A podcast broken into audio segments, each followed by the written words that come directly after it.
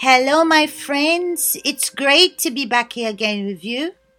But before we start our meditation today, I want to speak to you about something very important, and that is our dependence on God.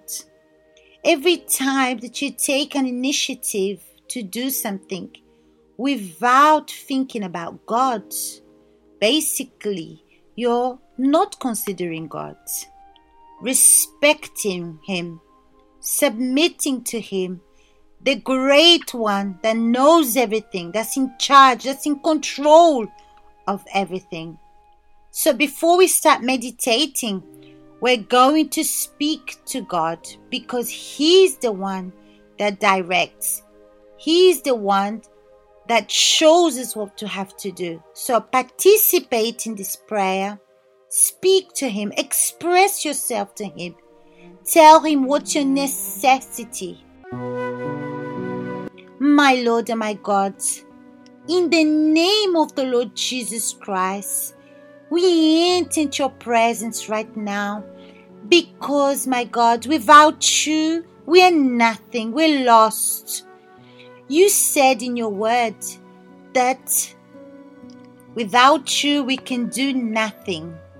So, my God, I need your help. I need your hands. I need that you come to reveal to this person their condition. Because, my God, if you don't reveal to this person, they're going to hear your word, they're going to participate, but nothing's going to happen. They're not going to put into practice, my God. So, they will stay years and years in the church, but not developing, not bearing fruits, but living by the theory, my God. But this is not the life that you came to bring. You came to give us a life with abundance. So, my Father, and you don't want to give us, my God, crumbs, but you want to give us this abundant life. So, my God, I ask you, in Jesus' name, Listen to my prayer. Hear my request, my God, because only you, my God, can change the situation, the life of this person. In Jesus' name, amen.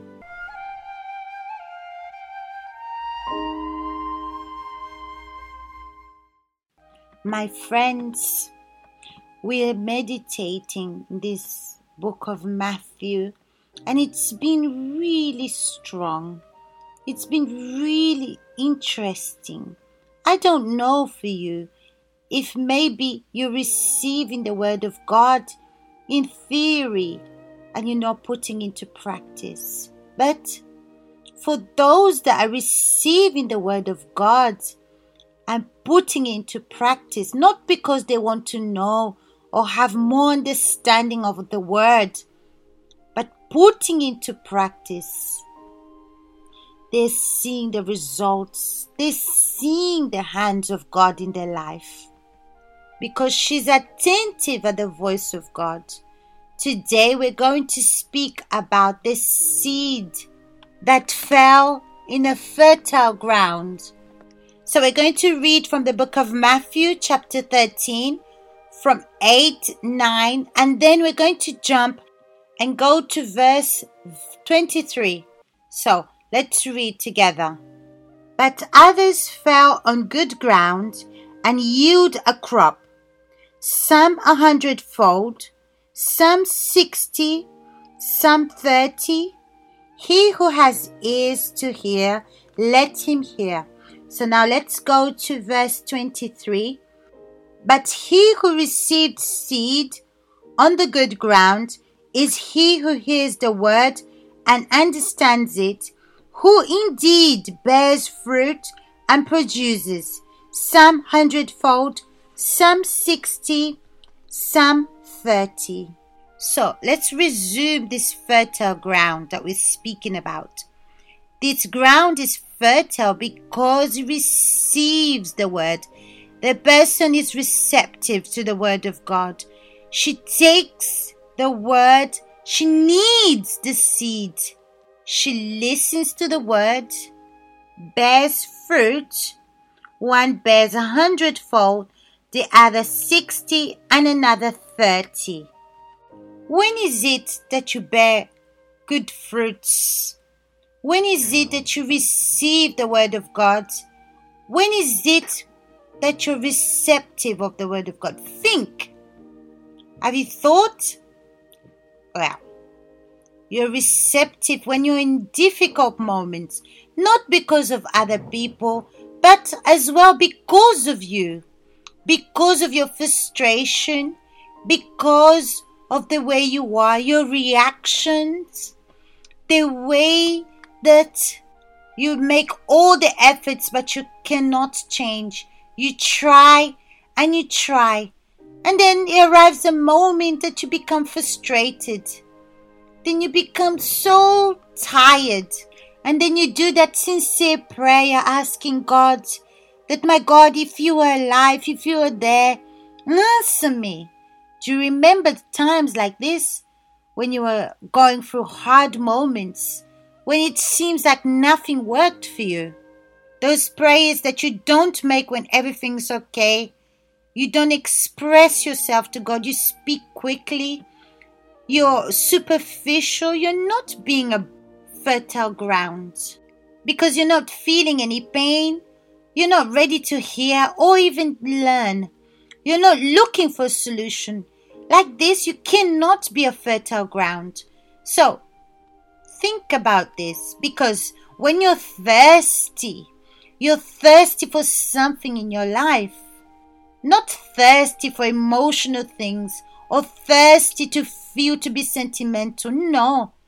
But when you are fertile ground, when you are thirsty for the righteous things, thirsty to be honest, thirsty to be transparent, even if it hurts or is difficult, you're thirsty to do what's right. You want to hear the truth. You don't want to deceive yourself anymore. So, my friends, when you're like this, this is the moment when you pour out your heart. Your prayer is sincere. You want to have moments with God. The Word of God reaches you in a different way. It reaches you directly, goes directly to the point, to the objective, because you're receptive of the Word of God. You're fertile and ready to take in the Word of God. You're submissive to His voice.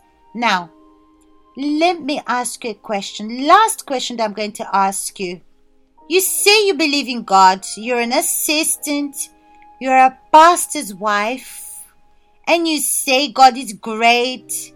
You say that the Word of God is great. But these words that you say, if you look deep down inside of you, in your soul, you will see that you have problems. You hear the word of God, you go to church, you participate in the campaign of Israel, you even do the sacrifices daily. You fast, you do purposes every morning, wake up in the night, but you don't think about what's righteous. You're not revolted against the situation that you're facing. You're not revolted against the things that you don't do for God.